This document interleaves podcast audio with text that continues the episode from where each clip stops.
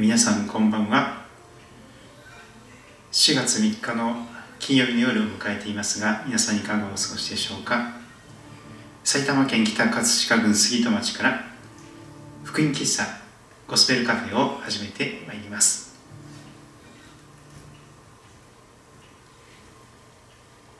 なるべくライブハウス状態にならないようにかなり開けてですね環境を良くしてしかもマスクをして今日は、えー、歌っていきたいと思っております「花も」という歌をまず歌っていきたいと思います。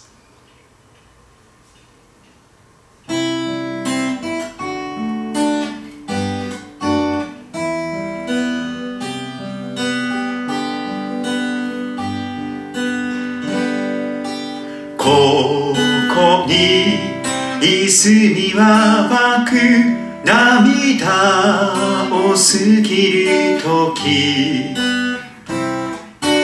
やがて身を結び笑い声に満ちる。花も雲も風も海も奏でよ奏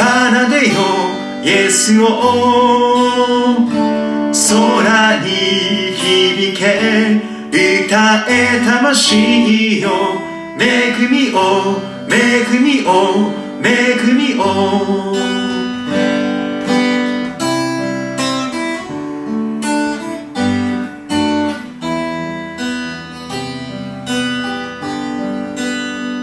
2番ください青け天は開き僕らは見るだろう。やがて花は咲き栄光の主が来られる。花も雲も風も海も奏でよ奏でよイエスを空に響け歌え魂よ恵みを恵みを恵みを花も花も雲も風も海も奏でよ奏でよイエスを空に響け歌え魂よ恵みを恵みを恵みを恵みを恵みを恵みを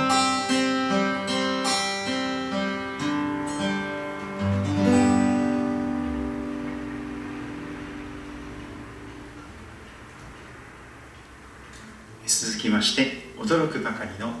聖歌229のアメージング・グレイスの日本語訳がいくつかありますがやはり聖歌229番がいいなと思っていますが聖歌の歌詞で歌っていきたいと思います。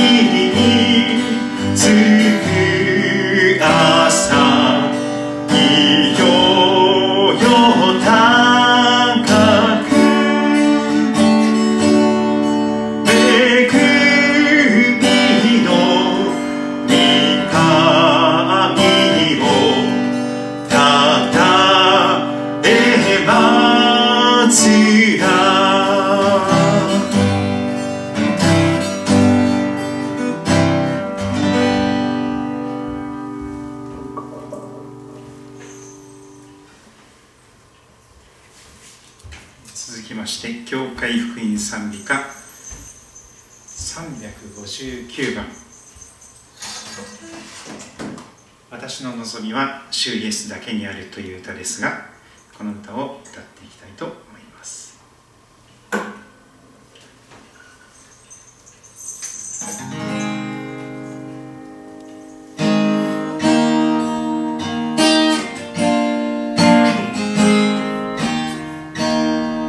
私の望みは主イエスだけにある。揺るがぬ礎誠の光よその高き愛ととこしえの平和誠の慰めすべてのすべてよ。この世に来られた。神の一人子は恵みと誠に満ちておられる主十字架の苦しみ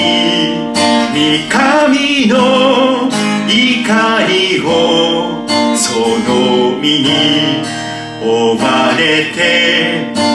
人を救われた。闇夜にさまよう世界を照らして輝く栄光イエスのよみがえり主イエスの勝利に死の棘。おられて尊い血潮は私をあがなう。恐れは消え去り罪は許された。私の歩みは御手の中にある。この身をイエスより話すものはない。終わりの時までイエスにより頼む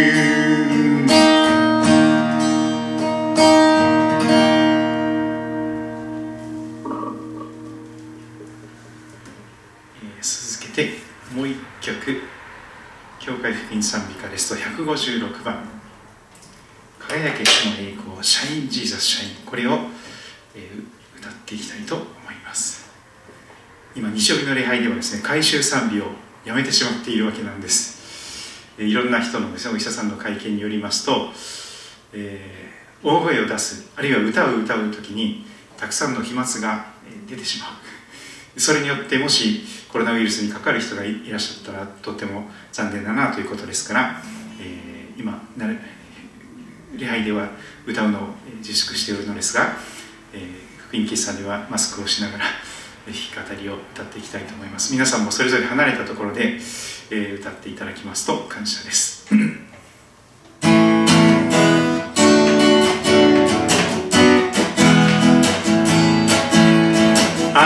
愛の光輝き暗闇を照らし出す我が主イエスよの光自由を与える力命の御言葉輝け主の栄光地の上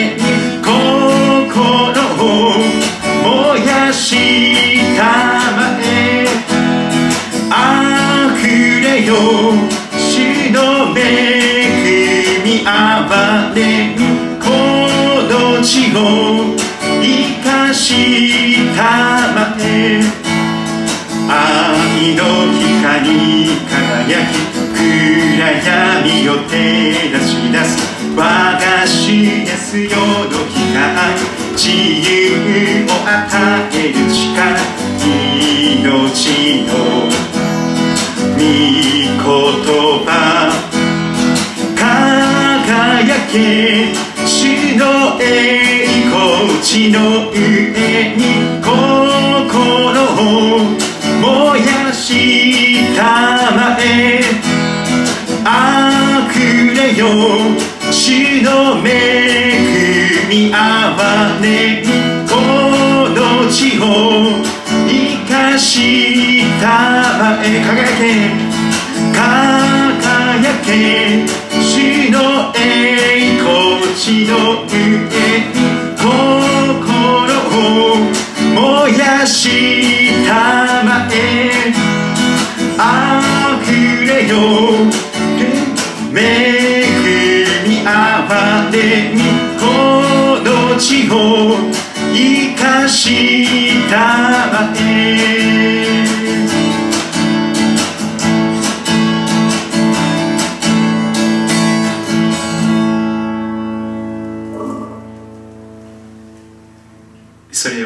聖書をお持ちでしょうか？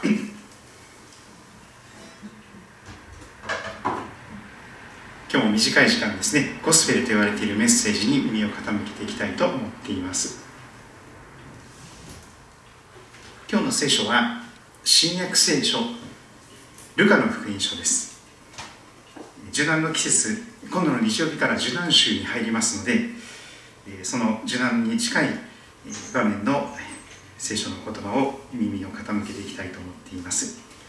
え祈りながら福音喫茶でどこを皆さんと一緒に分かち合おうかなと祈りながら考えておりましたがシャワーに入っている中でですねあこの箇所いいなということで与えられましてえルカ福音書22章31節から34節わずか4章4節しかありませんが、えー、見ていきたいと思っております。ルカ福音書の22章31から34節です。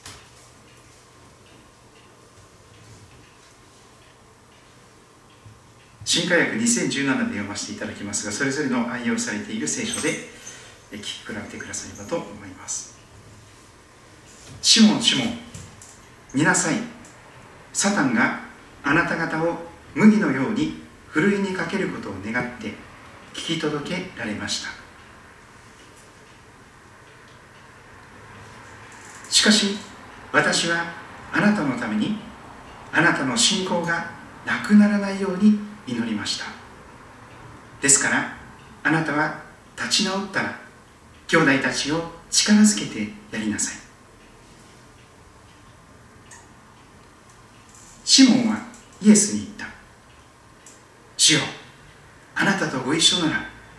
老であろうと死であろうと覚悟はできております。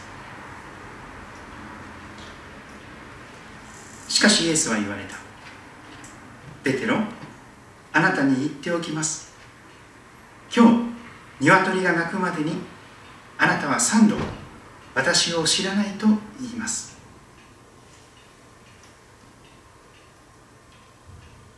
聖書の箇所以上ですが短くお祈りしてメッセージを語ります。天のお父様毎日毎日日本と世界中においてコロナウイルスの感染者が増え続けています。どうか神様これ以上の広がりが起こりませんように守ってください。特に日本におきましても東京において毎日200人以上の方々が感染したりしている状況があります。埼玉もかなりの人たちが感染していると聞いております。そして今していることは2週間後にその結果が出るということですから神様このあと2週間後にどのようなことになっているのでしょうか？無自覚無症状の人がその菌をまき散らしてしまうという恐ろしさがあります。そしてあの志村けんさんもコロナウイルスで亡くなっていかれました。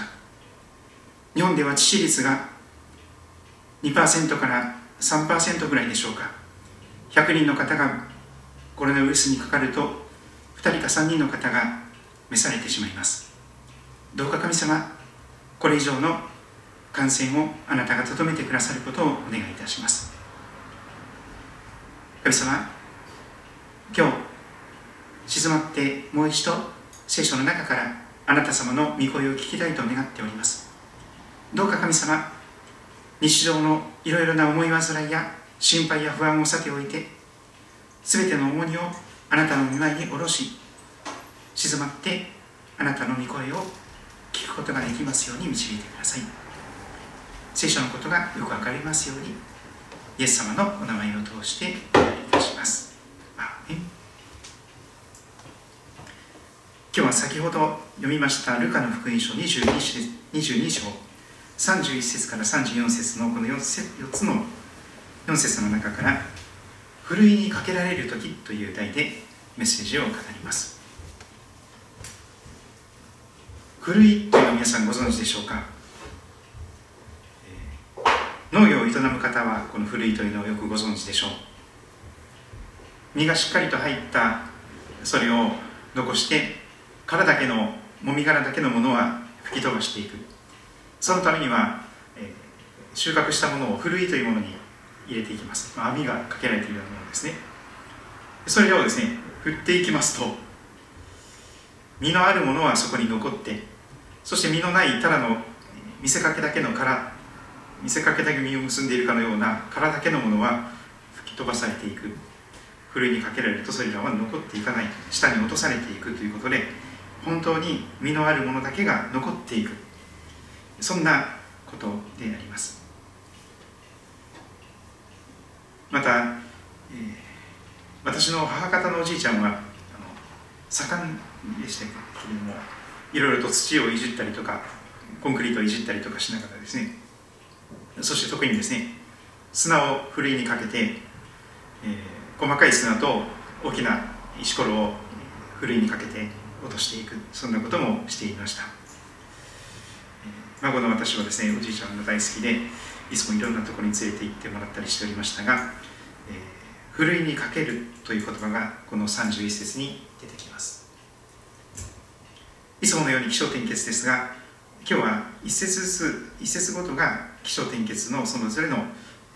言葉になっているかと思います。31節が木の部分です。シモンシモン。これはシモン・ペテロという人物に対する呼びかけです。シモン・ペテロサイモン・ピーターとも言われますがシモン・ペテロあの一番弟子を自負するペテロ。その別名がシモンでしたがシモン・シモンとイエス様は2回言葉で名前で呼んでくださってそしてシモンシモンに語りかけていかれます。シモンシモン見なさい。何を見なさいと言っているのでしょうか。サタンが悪魔があなた方を麦のようにふるいにかけることを願って聞き届けられました。ここでは麦がふるいにかけられるというふうに言われています。収穫した麦をふるいにかけると実のあるものだけがしっかりと残り見せかけだけの実を結んでないものは全て、えー、落とされていくふるい落とされていくということであります。そのようにサタンがあなた方皆さんあなた方をシモンにお前も含めて麦のようにふるいにかけることを願って聞き届けられましたと言われています。旧約聖書の呼ぶ記の中にも出てきますがサタンは神様の許可がなければ何も悪さをすることができないそんな限定付きの、えー、悪悪さをする存在であります。何かサタンが悪悪巧みをした時に神様にそれを語って許可をもらわなければ人間にその悪さをすることができない。しかしこの度サタンが聞き届けられた。その願いが聞き届けられた。サタンがあなた方を麦のようにふるいにかけることを願ってゆっさゆっさとふるいにかけて次々と信仰的に落とされていく人を起こすようにふるいにかけることを願って聞き届けられましたとあります。今の世界中で流行っているコロナウイルスも世界全体がこのふるいにかけられているような状況ではないでしょうか。死という現実が身近に迫ってくる。見えないウイルスが怖くなってくる。そして本当にふるいにかけられるように信仰が試されていく。また人生のその進化が試されていく。麦のように私たちは今ふるいにかけられている状態ではないでしょうか。それが聞き届けられたからこそ私たちの身に降りかかっているというのです。神様が許可を与えられたからこそコロナウイルスが世界中で猛威を振るっているとも言えるでしょう。そして受難の季節特に受難週に向かっていく時まさに2000年ほど前のその受難に至るその季節は世界中の人たちが麦のようにふるいにかけられていったその時であります。本物かどうかが試されていく。そして本当にふるい落とされて信仰から落ちてしまう人もたくさん出てくるということでしょう。そのようなことを神様がサタンに許可を与えて聞き届けられたというのです。気象点結の章の部分に移ります。32節です。しかしイエス様は続けておっしゃいます。しかし私は私というのはイエス様のことですね。しかし私はあなたのためにこれはシモン・ペテロに対しての直接の言葉ですが、えー、皆さん一人一人にもあなたのためにとイエス様は語っておられます。しかし私はあなたのためにあなたの信仰がなくならないように祈りましたとイエス様は語るのです。ふるいにかけられていく。たくさんの人がバッサバッサと落とされていく。しかし私はあなたのためにあなたの信仰がなくならないように祈りましたとイエス様は前もって祈ってくださっていたというのです。それですから信仰がなくならないように祈られた中で一度は信仰が試された時にふるいにかけられた時にそのふるい落とされてしまうかもしれない。信仰なくなってしまうかもしれない。でもあなたが立ち直ったら兄弟たちを力づけてやりなさいとイエス様は続けて語られていきます。つまずくことが前提になっている。ふるいにかけられてふるい落とされることが前提になっている。そんなイエス様をの、えー、先を見通す眼差し。けれども一旦信仰がなくなってしまうそんな危機的な状況になってもう信仰なんかどっか行ってしまって右往左往してどうしようどうしようどうして私がこんなことになってしまったのかということで信仰がなくなりそうな時それに先立ってイエス様が信仰がなくならないように祈ってくださったということが言われています。イエス様の祈りによって再び立ち直ることができる。そして兄弟たちを力づけることができるものに変えられていくということが言われています。このことについてはまた後で見ていきたいと思いますが気象点結天の部分33節です。その時シモン・ペテロはイエス様にこう言います。主よあなたとご一緒なら老であろうと死であろうと覚悟はできております。イエス様と一緒に死ぬことも覚悟しています。と言われています。連日のように夕方夜になりますと記者会見がありますよね。そしてお医者さんなどが現れてですねいろいろな深刻なことを語っておられました。最悪のことを想定してください。人工呼吸器が足りなくなった時に誰に優先してそれを使うべきなのか。皆さんよく相談してみてください。イタリアとかではですね本当に人工呼吸器が足りないので年配の方々は後回しにして若い人たちにその人工呼吸器が使われていく。つまりそれは重症化した年配の方々をその命をみすみす見捨てていくようなことになってしまうわけです。そんな中で自分がもしかしたら死ぬかもしれないという覚悟が今必要になってきているかと思います。感染経路が不明な感染者が増えています。特に夜の街に出かけて夜遊びをしている人たちが用意強いだとも言われます。また今週末はパチンコの店もかなり店を閉めるということまで言われておりますが行列ができて不要不急の外出しないようにと言われてもパチンコ屋さんに並んでいる人たちもたくさんいるわけです。そんな中でペテロシモン・ペテロはイエス様に大変勇ましい言葉を語ったのです。かなり自信があったと思います。主よあなたとご一緒なら老であろうと死であろうと覚悟はできております。一死覚悟。イエス様と一緒なら死ぬ覚悟がもうできています。大丈夫です。私は信仰がなくなったりしません。つまずいたりしません。あなたを裏切ったりすることは決してありませんから。覚悟できてますから。あなたについていきます。とペテロは語ったのでした。それに対して結論的に34節でイエス様はこんな言葉をペテロにシモン・ペテロに言われました。しかしイエスは言われた。ペテロあなたに言っておきます。今日鶏が鳴くまでにあなたは3度私を知らないと言います。今日鶏が鳴くまでにあなたは3度私を知らないと言います。大変有名な言葉です。鶏が鳴くまでに3回ペテロはイエス様なんか知りません。イエス様なんか私知りません。弟子でもありません。関係ありません。と言って3回イエス様を知らないと言っていく。そしてその後に鶏が鳴いていく。そのことが予言されております。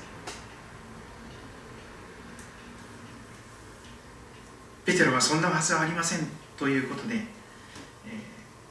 ありましたがイエス様が言った通りのことを自分がしてしまうことになっていくことを聖書はそのこの後記録しております。特に32節の言葉を振り返って見ていきたいと思います。サタンがあなた方を麦のようにふるいにかけることを願って聞き届けられました。しかしあな私はあなたのためにあなたの信仰がなくならないように祈りました。ですからあなたは立ち直ったら兄弟たちを力づけてやりなさいとイエス様はそのように前もって語ってくださったのでした。皆さんは神様の握手というものをお聞きになったことがあるでしょうか。普通の握手はですねこんな感じで握手をして、いきます。もうこの握手はですね自分が手を離したり相手が手を離すとすぐにこの関係が切れてしまう。そういう握手です。それに対して神様の握手というのは神様がこっちが神様の手だとします。イエス様の手だとします。こっちが私たちの手だとしましょう。まず神様が私たちの腕を掴んでくださいそれで引き寄せてくださいその時にイエス様のことがよく分かって私たちも手を握り返す。でも私たちは非常に弱い存在です。どんなに自分は強いと思っても力尽きてしまって手を離してしまうような時が来るでしょう。しかしその時でもイエス様はあなたの腕を離さないで掴み続けてくださっている。ですからあなたがそれ以上あなたが仮に手を離したとしてもイエス様から離れることはない。こぼれ落ちていく振るい落とされていくことがないということであります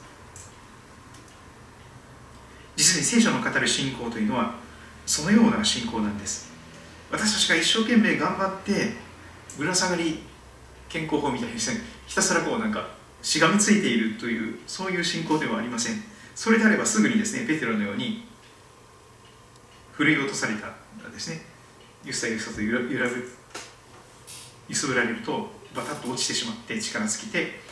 振るい落とされてしまいます。しかしイエス様は私たちの信仰がなくならないように前もって祈っていてください。私たちの弱さをよくご存知で私たちの弱さを補って助けてくださるために陰で祈っていてくださる。そのような方であることをぜひ覚えていただけたらと思います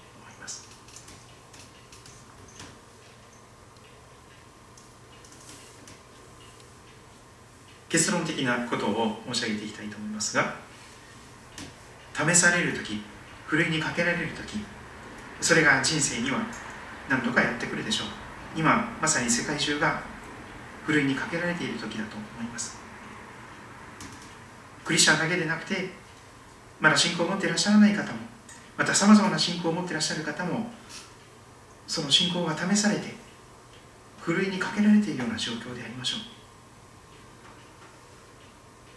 しかしふるいにかけられあなたが振り落とされる前に主イエス・キリストはあなたの信仰がなくならないように祈られた。そんなふうに聖書が語っている言葉をぜひ記憶に留めていただきたいのです。キリスト教キリスト教はですね私なりの表現をするとキリスト教ではないと私よく表現しています。キリスト教というのはですね、まあ、自分が力尽きてしまえばそれでおしまいという切り捨てられていくというそういう宗教です。まあ、いろんな宗教がありますけれどもほとんどの宗教はですね自分が一生懸命頑張れなくなったら信じられなくなったら熱心でなくなったらもう切り捨てられていく。そういう宗教が信仰が多いでしょう。でもそれは偽物っていうかですねもう結局人間の頑張り努力を中心にしたそういう宗教だと思います。でもキリスト教はキリスト教ではないのです。私たちがどんなに力尽きて不信仰になって手を離してしまって振り落とされたとしてもイエス様はその私たちの信仰がなくならないように関わり続け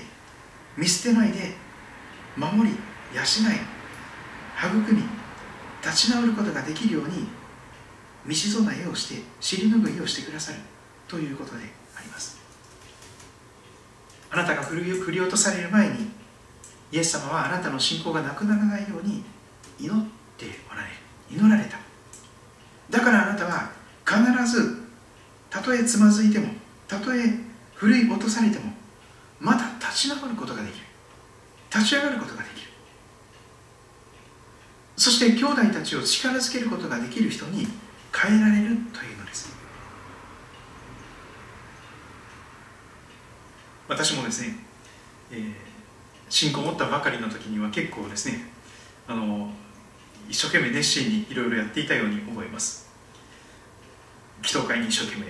祈り会に参加したりとかですねいろんなことでいろいろと熱心にやっていたような時もあります。しかしそのうち私は力尽きてしまうことがありました。でも力尽きる前の私はですね自分が熱心なので熱心でない人を、えーすごく裁いてしまったりとかあの人はダメだとかですねあの人はナットランとかですねあの人は不信仰だとかって心の中で裁いていたりしたわけなんです。時にそれは言葉にも出てしまいました。そういう時の私は兄弟たち姉妹たちを力づけてやるなんていうことは全くできない、えー、愚かな状態だったと思います。力づけるよりもむしろ傷傷口に塩を塗り込んでいくような。お前ってダメだよねみたいなことですね。あの余計に傷ついてですね本当に、えー、落ち込んでいるのに余計にその人を落ち込ませるような力づけることとは全く逆の、えー、意気消沈させてですね落ち込ませて元気なくしてそして俺はやっぱりダメなんだみたいなことで、えー、沈んでいくのを助けているようなそんな、ものでした。ペテロもそうだったと思います。もしペテロが自分が3回もイエス様を裏切ってしまうという経験をしなければ俺は強いんだ。俺は熱心なんだ。お前はもっと熱心になれとかお前はもっと強くなれとかもっと頑張れとかっていうそういうことしか言えなかったと思います。それ世の中の一般の人がよく言ってることでしょ。うもっと頑張れとかですね。もっと強くなれとかですね。それはもう聞き飽きてると思いますしそう言われてもできない自分がいた時にはどうなるんでしょうか？もっと強くなりたいと思っても強くなれない人がいっぱいいるわけですよね。もっと頑張りたいと思っても頑張れない人がいっぱいいるわけですよ。そういう人たちにもっと頑張れとかですねもっと強くなれとか言われてもですねその人たちを力づけるどころかむしろ弱り果ててその人を、え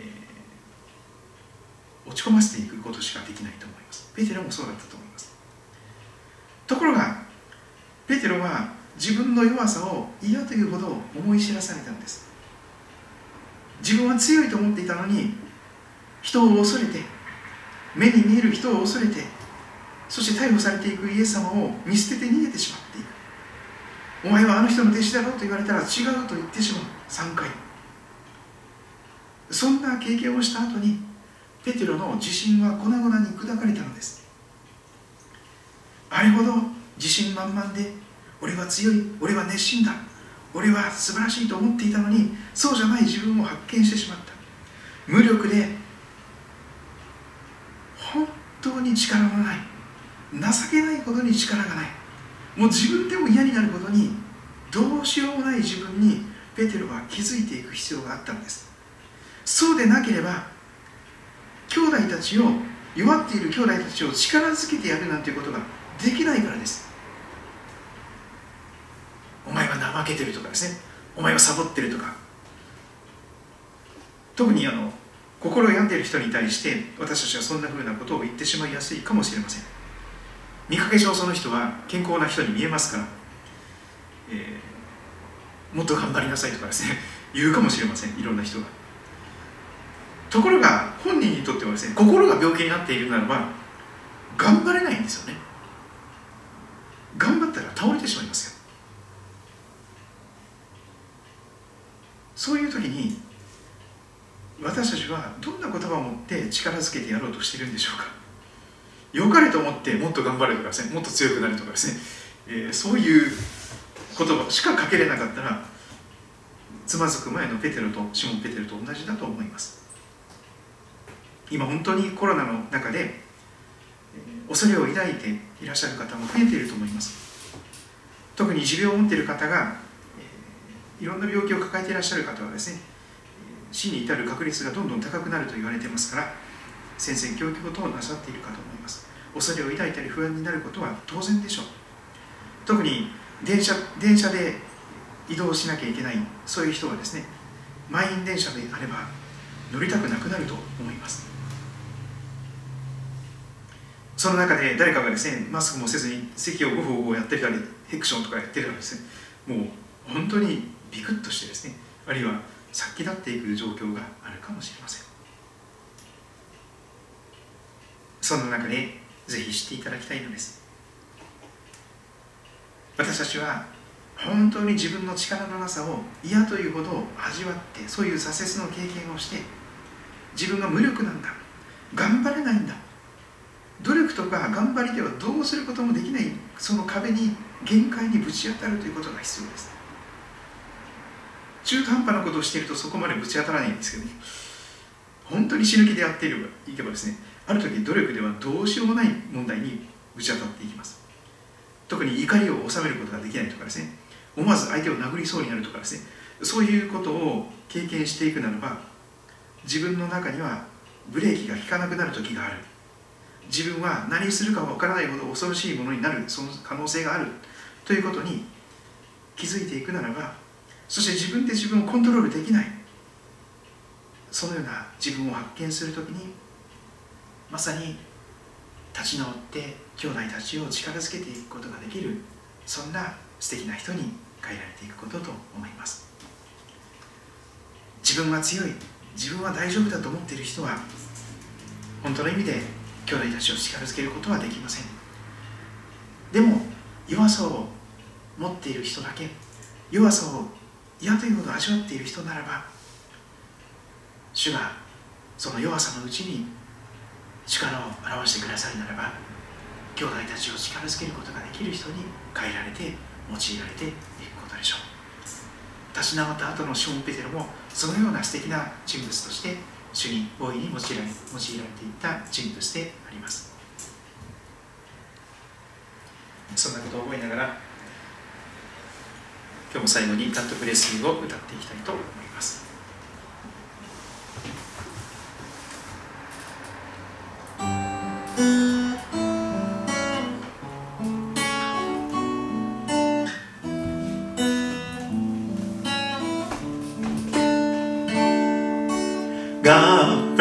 bless you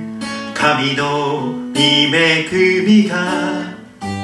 豊かにあなたの上に注がれますように。あなたの心と体とすべての営みが守られ支えられ喜びあふれるように私は祈ります God bless you God bless you God bless you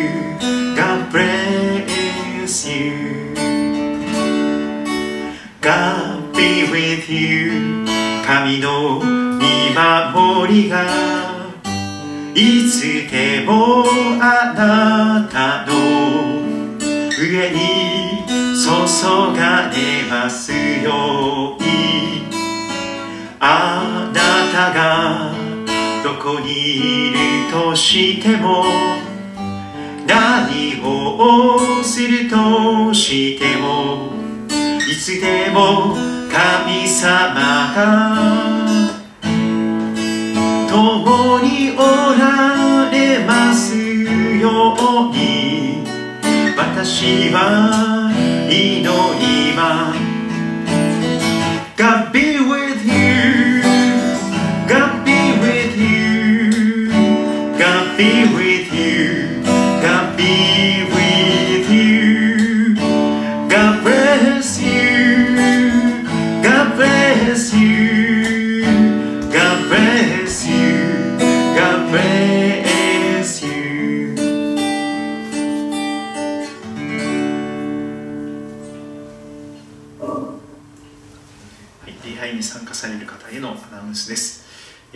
者であっても奉仕者であっても疲れていらっしゃる方体調が良くない方不安な方は無理なさらずに、えー自宅で休んでください。スマイルキッズの礼拝と JJ 礼拝はしばらく休みます。ネットが利用できる方はオンラインの礼拝を検討してください、えー教会のホームページラブスイートで検索すると出てきますが、えーそこで日曜日午後には、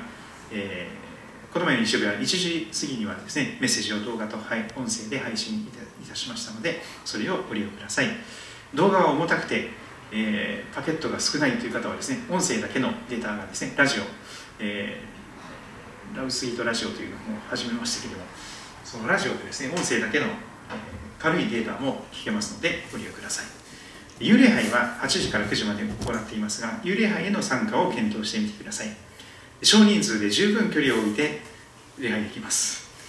えー少ない時は数名ですし多い時も10名にならないぐらいですからぜひ、えー幽霊杯への参加をご利用ください。また礼拝に出席なさる場合は可能な限りマスクを着用してください。この前もジョイフルに行ってもなく、えーそこの接客に行ってもなくそれから、えーカインズに行ってもなくないんですけども可能な限りマスクがある方はですね着用してください。あのご自分で作れる方はそれを作っていただくと良いかと思います。マスクなしで出席される場合はハンカチを携帯して咳エチケットですね咳やくしゃみをするときにはハンカチで口元を覆う。もしくはこの服でですねそれを受け止めるみたいなことをしてください。手で受け止めるとそれが元で接触感染になっていきますので、えー手を使わないように、まあ、咳をしていただくということがエチケットでお願いします。入り口で両手をアルコールで消毒してください。礼拝の際には換気のために窓を開放します。今日もかなり開けてますが寒いんですが。距離を空けて着席してください。でマスクなしの長話握手ハグなどは極力避けてください。礼拝式における回収賛美申し訳ありません。私も賛美が歌いたくて仕方がないんですけどもどうしても皆さんで歌いますとライブハウス状態になるかと思いますのでそれをやめます。回収賛美はしばらく休みます。また日曜日礼拝の後のランチも休みます。今日も、えー福音喫茶も食事を休みにしています。すいません。生産式もないです。大変残念ですが生産式もしばらく休みにします。聖歌隊の練習福音喫茶の食事もしばらく休みにします、えー、ご理解とご協力をよろしくお願いいたします。ということで朝10時半から一応礼拝大事礼拝をしております。ネットが使えない方またどうしても集まりたい方お伝えください。また8時から9時の幽霊杯にもぜひご参加ください。オンラインの礼拝にもぜひ検討していただいてネットが使える方スマホなどお持ちの方はぜひこの機会にですね私のメッセージなどを動画とか音声で聞いていただきますと試しに聞いていただきますとですね もしもの時にえー、病気になっちゃったとかですねいろんな具合が悪くて教会に来れない時にも、えー、オンラインのメッセージを聞けたりするとそれだけでも助けになるかと思いますのでぜひご利用ください、えー、一応地図をいつも紹介していますが東武動物公園の駅が一番近い駅です。東口から出て古利根川を渡ると杉田町に入りますで古利根川沿いに来ると一番近いんですけども迷わなければ10分ぐらいで来れます。杉戸高校とか JA 町の役場の通り旧銀行街道にあります。ぜひ、えー、遊びに来てください。月曜日は休みですけども火曜日以降ですね大体開けておりますのでお気軽にお伝えください。以上で福音喫茶終わっていきたいと思いますが皆様の上に神様の守りと、えー、祝福が豊かにありますようにと祈りいたします。